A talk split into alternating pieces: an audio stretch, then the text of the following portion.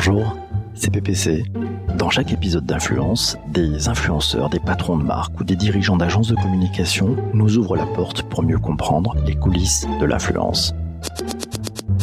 L'influence est l'inverse de la manipulation. Éric Maillard, spin-off conseil. L'influence, c'est l'authenticité et la transparence. La manipulation, c'est euh, l'inverse de la transparence. C'est quand on cache les, la raison d'être de ce qu'on est en train de faire. Je connais Éric Maillard depuis l'époque des blogs. Il fait partie de ces talents qui aiment faire d'abord eux-mêmes pour mieux comprendre avant de conseiller les autres. Je suis Eric Maillard, je fais de DRP depuis 25 ans. Je l'ai fait en entreprise, euh, en agence et maintenant en indépendant. Éric, comment définirais-tu l'influence? C'est une grande question, comment définir l'influence, et c'est euh, sans doute la meilleure question qu'on puisse poser sur le sujet en ce moment, où il y a un usage un tout petit peu abusif de ce qu'est euh, l'influence, de ce que sont les influenceurs.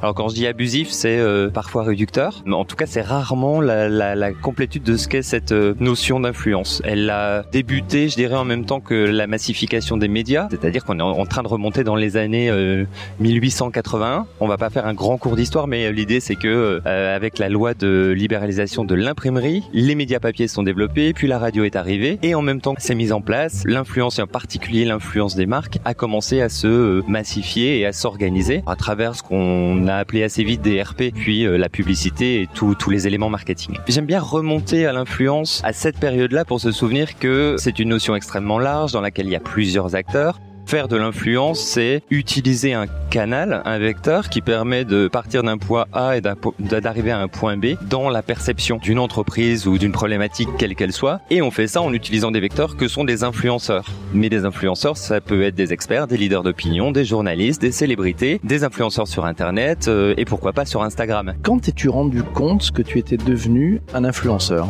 Est-ce que je me suis rendu compte être devenu un influenceur un jour? Je pense que le vrai élément différenciant, c'est à partir du moment où des marques t'approchent et te disent bonjour monsieur, vous êtes très intéressant pour moi, j'aimerais bien vous inviter euh, à visiter mon parc, à partir trois jours euh, visiter la Corse et vous allez raconter votre expérience et vous allez le faire avec votre ton si unique que ça va être magique et que ça va impacter plein de gens qui vont avoir envie de faire comme vous. Ça, ça m'est arrivé à l'époque des blogs donc euh, c'est une histoire euh, un peu ancienne. 2004, j'ai créé un blog et il y a eu, euh, ça a été un des cycles de l'influence en digital et sur les médias sociaux avec les blogueurs. Et à chaque fois qu'il y a eu des cycles comme ça et qu'il y a eu des grandes sections sur les médias sociaux, il y avait eu les forums avant, puis il y a eu les blogs, puis l'arrivée des plateformes avec Facebook, Twitter et tout ce qu'on connaît. À chaque fois, bah, c'est un espace dans lequel il y a des gens qui s'expriment et au sein de ces gens, il y en a qui deviennent plus visibles et qui tout à coup deviennent ce qu'on appelle des influenceurs. Encore une fois, on n'a pas attendu Instagram ou Twitch ou ceux qui vont arriver euh, maintenant pour euh, faire émerger des influenceurs. C'était déjà le cas et ça m'est arrivé en tant que blogueur ou euh, sur Twitter quelques années plus tard. Je pense qu'on s'en aperçoit effectivement.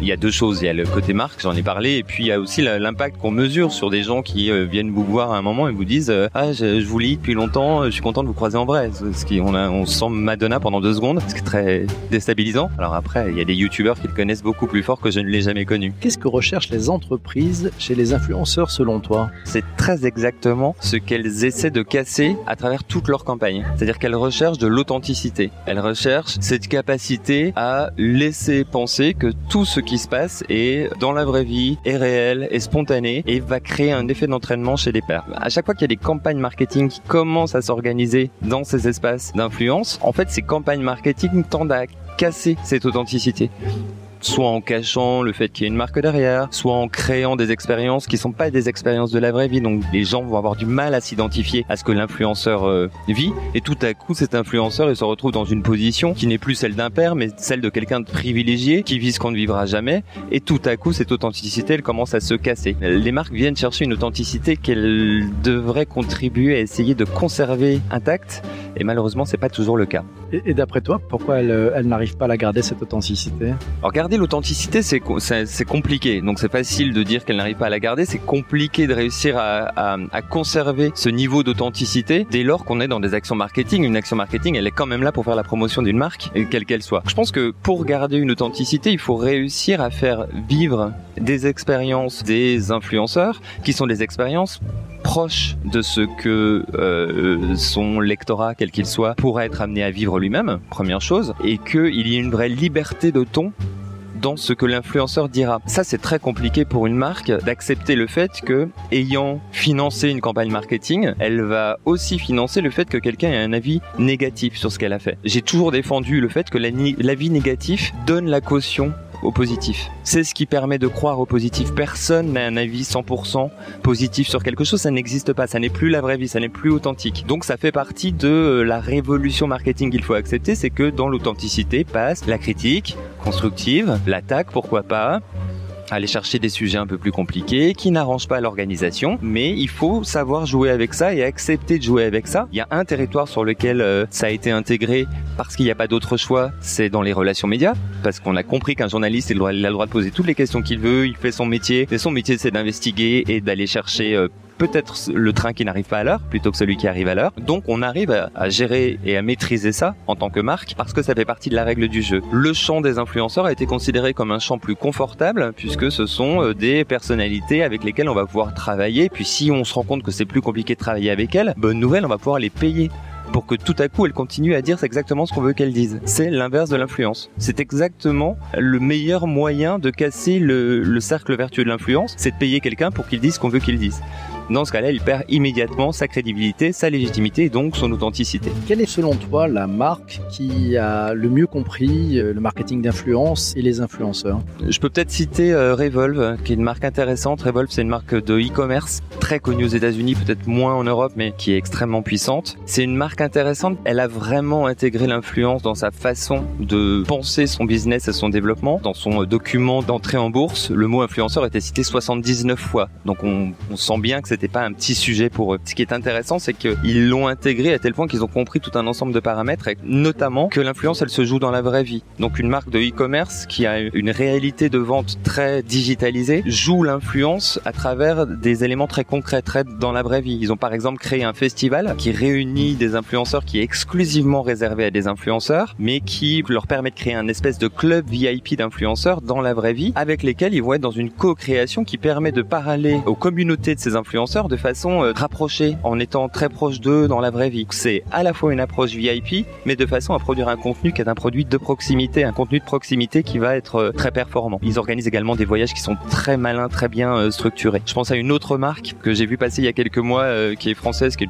une petite marque qui s'appelle Merci Andy, qui est une marque de cosmétiques qui a commencé, je crois, dans les produits pour se laver les mains. Les deux cofondateurs sont extrêmement intelligents dans leur façon de structurer l'influence et d'ailleurs ils expliquent très précisément que lorsqu'ils jouent de l'influence, ils donnent un quartier libre absolu aux influenceurs. Ils ont le droit de dire et de faire ce qu'ils veulent. Dès lors qu'ils ont besoin d'un cadrage plus fort, ils rentrent dans une autre catégorie qui est du paid et qui n'est donc plus considéré par eux comme de l'influence. Ce qui est rare. Il y a très peu de marques font ça. Les marques aujourd'hui ont considéré que dans l'influence, qui était un grand chapeau, il y avait du earn d'un côté puis du paid de l'autre. On allait payer des influenceurs. C'est euh, encore une fois une façon de casser complètement la logique d'influence telle que euh, on la comprend depuis euh, les années 1800 euh, dont je parlais tout à l'heure. Est-ce qu'il te vient spontanément à l'esprit une anecdote à propos d'une marque d'une agence qui t'a contacté intelligemment en tant qu'influenceur Sur les expériences les plus intéressantes qui m'ont été proposées, alors avec ma casquette d'influenceur, c'était plutôt de la part des marques des expériences qui me paraissaient être des expériences qui croisaient complètement mes centres d'intérêt. Donc je suis par exemple passionné de séries télé, j'écris beaucoup sur les séries télé. Quand je suis invité dans les coulisses de Downton Abbey à Londres, là il y a une compréhension euh, très claire, très forte. Il y a une valeur qui met euh, une valeur ajoutée dans euh, dans l'expérience qui m'est proposée, qui est assez droite, assez évidente, et la façon dont ça a été structuré me laissait vraiment euh, carte blanche dans ma façon de traiter le sujet. Donc j'avais euh, une multitude, c'est comme un, pianiste avec plein de touches. Je pouvais vraiment jouer sur tout un ensemble de choses qui allaient des acteurs au scénario, euh, la façon de produire cette série. Je pouvais raconter tout un ensemble d'histoires. Donc ça c'était vraiment super intéressant. Là ça me dit ok ils ont compris, ils savent que ce à quoi je m'intéresse, ils savent que ça va marcher. Donc la relation se fait très vite et elle est assez évidente. Quand elle l'est un peu moins, encore une fois, ça a été dans mon cas des euh, propositions d'expériences qui étaient euh, intéressantes. Je me souviens avec Disney notamment, j'avais eu l'occasion d'avoir euh, sur le parc ou avec d'autres segments de l'activité de Disney des propositions qui me permettaient encore une fois de vivre de façon très expérientielle les coulisses de Disney, qui me donnaient une petite euh, valeur ajoutée avec ce côté carte blanche dans le traitement qui, qui me plaisait. Je dirais qu'à l'inverse, à chaque fois qu'on m'a proposé d'écrire un billet sponsorisé sur les blogs, parce que oui, ça existait, ou un tweet sponsorisé, parce que oui, ça existe, sur la base d'un pitch qu'on m'avait envoyé où il fallait que je reprenne au maximum les mots qui m'étaient proposés pour que le SEO de la marque fonctionne. Là, j'ai vraiment l'impression d'être considéré comme une brique dans leur politique marketing. Et en tant qu'influenceur, ça, un, ça ne m'intéresse pas. Deux, ça me paraît, il y a une considération assez faible de qui je suis en tant qu'individu. Malheureusement, c'est la deuxième catégorie qui s'est le plus souvent présentée. Alors, ça se présentait avec un chèque pour être très très clair. Alors que les premières expériences qui m'intéressaient vraiment, c'était sans rémunération. L'expérience rémunérée est souvent assez dégradante en fait pour un pour un influenceur. C'est comme ça que moi je l'ai vécu. La meilleure façon de jouer la carte de l'influence, selon toi? Alors, la meilleure façon de jouer la carte de l'influence, c'est d'abord de le considérer dans un mix marketing qui est global. C'est une des briques, ça n'est pas l'intégralité des briques. Donc, des, des stratégies d'influence euh, hors sol, sorties d'une pensée globale, ça me paraît toujours un peu suspect. Et puis, la deuxième chose, c'est de poser des questions, d'avoir un objectif très très clair sur ce que j'attends de mes actions d'influence. Cet objectif ne, peut donc pas être traduit en nombre de vues, nombre de likes, nombre d'interactions. Une marque n'a pas, ne se réveille pas le matin logiquement en se disant euh, je veux un nombre de likes sur Instagram, de commentaires sur LinkedIn. Ça n'a pas de sens. Donc qu'est-ce que j'attends de cette force d'influence que je vais faire passer via des influenceurs? Comment ça doit faire évoluer la perception de ma marque, mon produit, où je suis aujourd'hui, où je veux le faire arriver demain? Et comment je mesurerai les, résultats. Quand on est dans ce schéma-là et dans ce terrain de jeu-là, ça devient intéressant. Quand on est sur un brief un tout petit peu plus euh, petit bout de la lorgnette, et c'est 90% des cas, c'est pas que c'est pas intéressant. On peut toujours s'amuser à faire euh, des choses euh, qui vont mesurer le nombre de likes. C'est moins porteur pour la marque. Elle finira toujours par s'en détourner. On voit toutes les hésitations des grandes marques. je pense à Unilever notamment, qui il y a un an voulait arrêter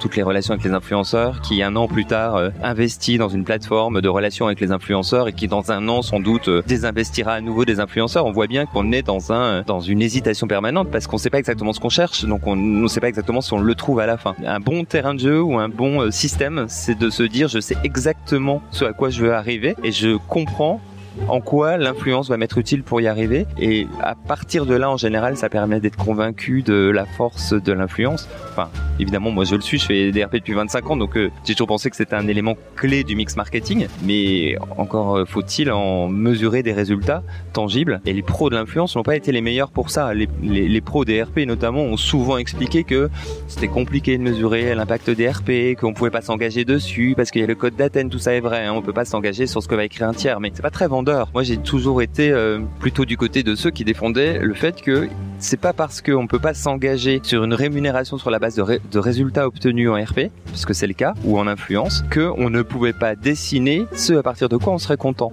Et pour ça, il faut avoir un objectif extrêmement précis et mesurable d'évolution de la réputation, d'évolution des ventes, de changement de paradigme au sein de son secteur, de game changer, de tout ce qu'on veut. Mais en tout cas, il faut un objectif clair auquel on contribue. Quelle est la différence selon toi entre un journaliste et un influenceur? Un journaliste fait partie des influenceurs. C'est une catégorie d'influenceurs qui a une particularité, c'est que c'est son métier. C'est son métier historique. Il a appris à faire ça. Il est rémunéré pour euh, diffuser des informations sur euh, une marque ou sur la société ou sur la politique, ce qui n'est pas forcément le cas de tous les influenceurs. Certains euh, en font leur métier, mais c'est encore en construction, on va dire, et balbutiant. Ça change tout dans la relation avec un interlocuteur. Quand on est une marque, on ne peut pas s'adresser de la même façon à un journaliste qui a pour métier de livrer des informations dans un magazine ou euh, dans un média, quel qu'il soit, et euh, avec un influenceur qui fait ça peut-être par passion ou euh, qui fait ça en plus de 15 activités et qui n'a pas pour sacerdoce de livrer de l'information. C'est la considération est pas du tout la même. D'ailleurs, les outils ne sont pas du tout les mêmes. On s'adresse pas de la même façon à un, journaliste en termes de relations, mais également en termes d'outils qu'on va structurer, envoyer. On va être vraiment dans de l'information avec un journaliste, avec des angles qui sont des angles journalistiques qu'on va anticiper, qui vont directement croiser les enjeux de société ou les sujets dont on parle de manière, encore une fois, dans une pensée médiatique. Il y a, euh, quand on s'adresse à des journalistes, on prend en considération le calendrier de l'actualité médiatique, c'est-à-dire qu'on sait dans trois mois ce dont les médias vont parler, parce que ça, ça s'anticipe. On va structurer notre information à la lumière de ce dont des journalistes vont parler dans trois mois ou ce qui va les intéresser. Notre information va devenir euh, à valeur ajoutée pour eux, parce qu'elle apporte quelque chose à un dossier auquel de toute façon elles doivent réfléchir. C'est une bonne question, cette euh, différence entre influenceurs et journalistes, parce qu'elle se pose souvent et en fait, elle peut pas s'intégrer de cette façon-là. Euh, le journaliste est un influenceur. Il se trouve que c'est son métier qu'il est rémunéré pour ça. Alors, est-ce qu'on pourrait parler un peu du, bullshit autour de l'influence? C'est quoi les trucs qui te font euh, hurler? Tous les moments où on va un peu dévoyer ce qu'est l'influence, la réduire à ce que à des choses qui sont de l'ordre de l'anecdotique, ont tendance à m'agacer. Aujourd'hui, quand on dit euh, influence marketing, j'ai vu euh, ce terme, on l'a tous vu parce qu'il est en train de s'installer sur le marché. D'abord, ça me paraît une très mauvaise traduction de l'anglais. Euh, influence marketing, ça marche en anglais. En français, je pense que faire du marketing avec des influenceurs me paraîtrait plus adapté. C'est pas exactement la même chose. Donc déjà, cette dénomination m'agace. La deuxième chose, c'est que je l'ai vu pour reboucler avec tes questions précédentes dans beaucoup de briefs, je le lis dans plein d'articles, je le vois dans la considération qu'ont les marketeurs aujourd'hui. L'influence marketing égale, en gros, pour aller vite, Instagram quand on fait du lifestyle, LinkedIn quand on parle de professionnels, et le reste est un peu anecdotique et sympathique. C'est une mécompréhension absolue de ce que sont les médias sociaux, de la façon dont ça fonctionne. Les forums étaient extrêmement influents euh, il y a 25 ans. 25 ben, ans plus tard, ils le sont toujours autant. Gérant un peu de communication de crise, qui sont nés sur des forums qui sont les meilleurs pour désosser des boîtes, qui ne suivent absolument pas ce qui se dit dans les forums. Trop occupés à regarder ce que dit la dernière blogueuse beauté active sur Instagram. J'ai été influenceur sur Twitter, je sais à quel point tout le monde s'est détourné de Twitter dans sa force d'influence, et pourtant Twitter reste absolument fondamental quand on veut euh, rentrer dans le radar de ce qui se dit dans les médias, et on sait à quel point les médias gardent un effet d'entraînement majeur. Ne pas considérer Twitter dans une, dans une campagne d'influence est un non-sens absolu. Donc à chaque fois qu'on réduit une notion à l'exemple qui est trendy du moment et qui va parler à la direction générale, donc c'est super de s'y intéresser, me paraît extrêmement agaçant. D'abord parce que ça déconsidère tout ce qui a existé, qui continue à exister, mais ça déconsidère aussi des vrais phénomènes de société qui sont déjà là, mais qui ne sont pas encore passés dans les rouages des structures marketing. Je pense à Twitch, je pense à Fortnite, qui est un vrai réseau social que tout le monde ignore, mais dans les cours, d'école, et on me disait encore ce midi que c'était pas que dans les cours d'école, parce que les trentenaires sont à fond euh, grâce à nos amis euh, qui sont euh, qui sont très intéressés par Fortnite, c'est un réseau social. Ce sont des communautés qui échangent entre elles et il y a quelques marques qui s'y installent parce qu'elles sont très proches de ces euh, communautés-là à la base. Donc encore une fois, la réduction, elle est dans la considération de l'ensemble des médias, médias sociaux quand on parle d'influence sur les médias sociaux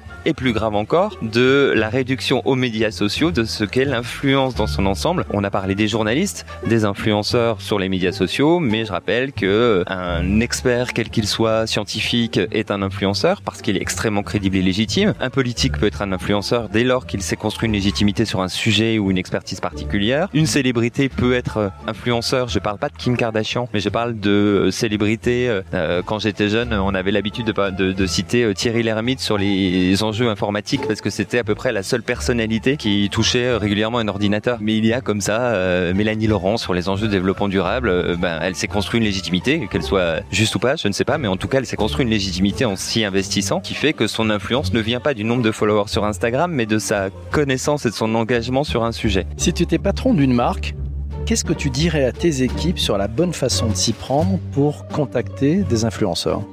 La première chose est toujours de connaître la personne à laquelle on s'adresse. Et ça, ça me permet de reboucler avec une espèce de d'étonnement pendant euh, cette petite période de congé sabbatique euh, qui vient de s'écouler, où j'ai vu un grand débat euh, lié au RGPD et au fait que dans les agences de communication et de RP, il y avait des fichiers avec des données sur sur des gens qui se trouvaient des influenceurs et qui permettent de les connaître. Alors on peut se dire qu'on arrête de faire des fichiers et qu'on met tout ça sur des bouts de papier, des post-it qu'on colle sur des bureaux. J'ai pas de problème mais en tout cas, la base de notre métier, c'est de connaître les personnes auxquelles on s'adresse. Ben, pour les connaître, il faut avoir quelques données sur ce qui les intéresse, qui elles sont. Je ne parle que de données publiques qu'elles ont elles-mêmes révélées. Je ne parle pas de savoir si elles ont deux enfants, si elles n'ont jamais parlé de leurs enfants nulle part. En plus, parce que ça n'aura aucun intérêt. C'est-à-dire que si elles n'en parlent jamais, ça n'aura aucun intérêt en tant que marque de savoir qu'elle a deux enfants, parce qu'on n'en fera absolument rien. Connaître l'intégralité de ce qu'un influenceur dit sur ses médias sociaux sur lui est absolument impératif parce que ça permet d'avoir une conversation comme dans la vraie vie entre deux personnes où on va adresser quelqu'un en fonction de ce qu'on sait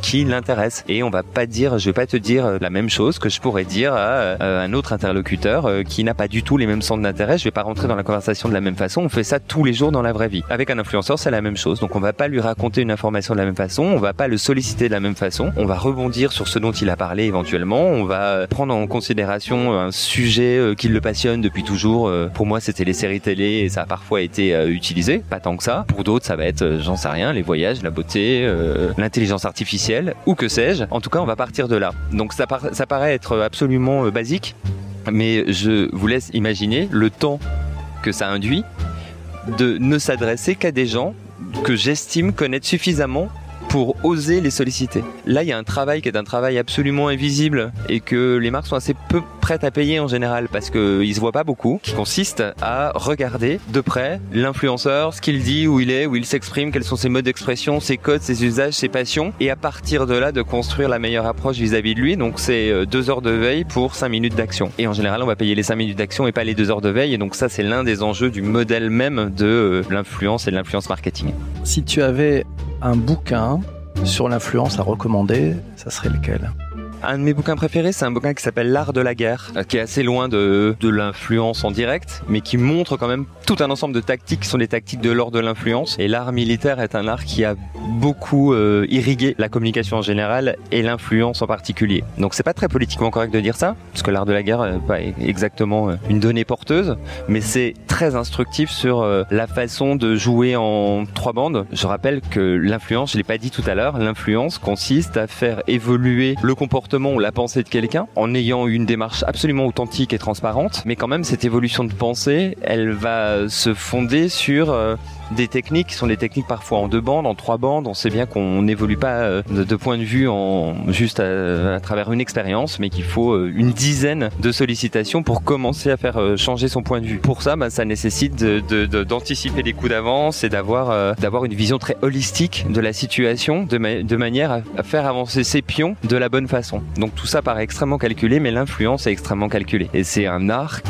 du même ordre que l'art militaire. Ton mot de la fin, ta punchline sur l'influence euh, alors une punchline, c'est censé être court, dynamique, péchu et game changer. Donc je pense pas que je vais réinventer ça là tout de suite. En revanche, j'ai une ou deux convictions pour euh, clôturer. La première, c'est que je crois profondément au rôle central de l'influence dans la dynamique des marques avec le monde qui les entoure. Je pense que c'est central. Je pense pas que c'est un élément périphérique qu'on prend en considération ponctuellement en fonction des années. Et la deuxième chose, je pense qu'on est dans une époque qui va, j'espère, s'arrêter assez vite, un peu ventre mou de l'influence parce qu'elle est regardée par le petit bout la lorgnette parce qu'elle ne reconsidère pas à son niveau stratégique les grands enjeux d'influence, mais qu'elle euh, la considère à travers quelques canaux qui ne sont qu'un bout de la réponse. Je pense que ce ventre mou, il dure depuis un ou deux ans, mais euh, le cycle va se terminer. On va revenir à quelque chose de plus ambitieux parce que le, bout du cycle, ce sera que cette considération par euh, canal a ses limites et qu'on n'arrive plus à mesurer le, le héroïque qui va avec. Par chance, l'influence, c'est parfois, dans certaines situations, un mal nécessaire. Je pense aussi situation de crise, mais je pense aussi euh, aux relations avec les médias, par exemple, où on n'a pas le choix, où il faut être dans euh, cette pensée qui consiste à être dans la conviction de manière euh, honnête, informative et authentique sur les sujets qui sont les sujets de la marque ou de l'entreprise, et on n'a pas d'autre choix que d'y être. C'est ce qui a sauvé l'influence marketing, la vraie, pas celle dont on parle depuis deux ans, depuis les années 1900, c'est qu'on n'a pas d'autre choix que d'y aller. Donc c'est ce qui se passera dans un an, on n'aura pas d'autre choix que d'y aller, mais je pense que ça repartira vers le haut et euh, on se reparlera à ce moment-là peut-être. Cet épisode vous a plu Vous avez envie d'aller plus loin pour mieux comprendre l'influence digitale Voici quatre choses toutes simples que vous pouvez faire. D'abord, vous abonner sur votre plateforme de podcast préférée. Ensuite, partagez cet épisode sur vos réseaux sociaux. C'est facile et c'est prévu dans votre application de podcast. Juste après, parlez-en autour de vous, auprès de personnes que vous appréciez, lors d'une discussion, mais aussi autour de la machine à café, autour d'un repas ou un apéro. Enfin, si vous êtes sur iTunes, laissez un chouette commentaire et 5 étoiles. Oui, 5 étoiles pour encourager l'artiste. Merci par avance pour votre soutien. À très vite.